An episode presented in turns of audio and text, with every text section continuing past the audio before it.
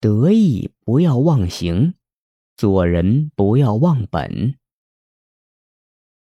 在职场上做人一定要注意，该表现的时候表现，不该表现的时候不要乱表现。特别要注意，不要胡乱表现去抢领导的风头。罗小姐是一家跨国集团所辖分公司的员工，经过几年的奋斗。他现在已经成为这家公司的公关部经理。有一次，总公司的几位高层领导在中国香港举行盛大的宴会。罗小姐在商场中有着一定的声誉，而且她的业绩卓越，因此她在宴会中的风头往往比公司总经理都盛。宴会当晚，到总公司的高层和主管分公司的总经理致辞时。罗小姐在旁边一一介绍他们出场。轮到她的上司，即分公司的总经理时，她竟先说了一番感谢词。虽然只是三言两语，但已经让总公司的主管皱眉，因为他当时只是负责介绍上司出场，而无独立发言权。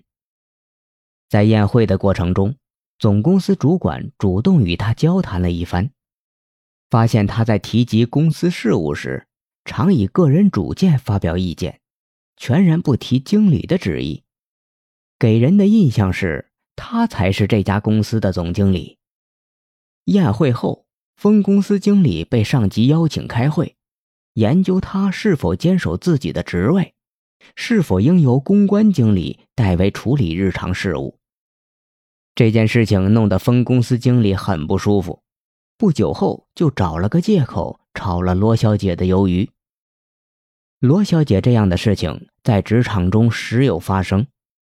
罗小姐的业务能力有目共睹，但是她未免太过得意了，竟然忽略了自己的身份，忽略了领导的感受，只顾着自己表现，完全没有考虑其他人的心情。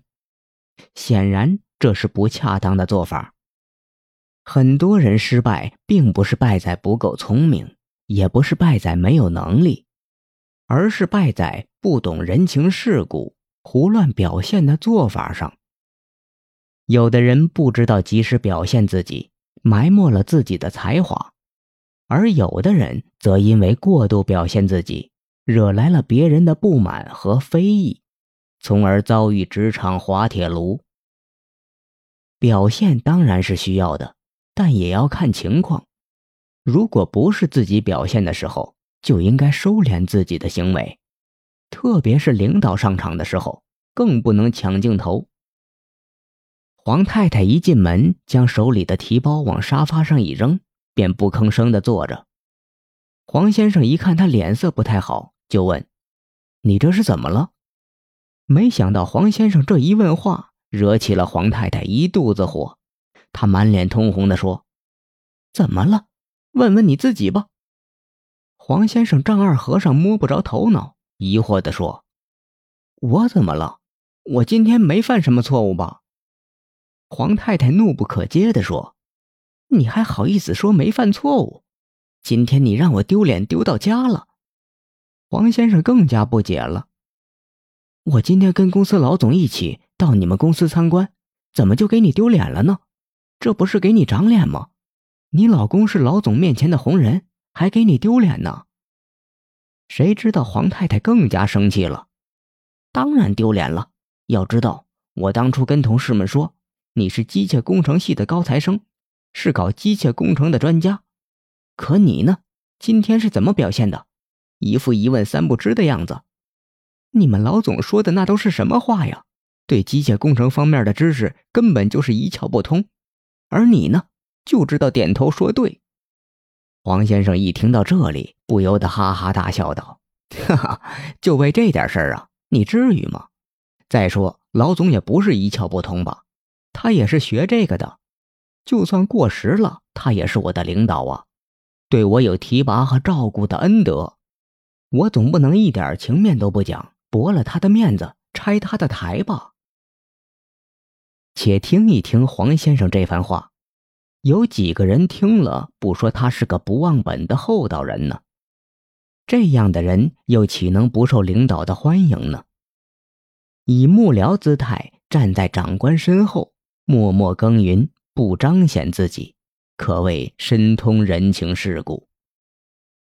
如果老总完全是外行，黄先生可以代为解说，这样可以化解领导的尴尬。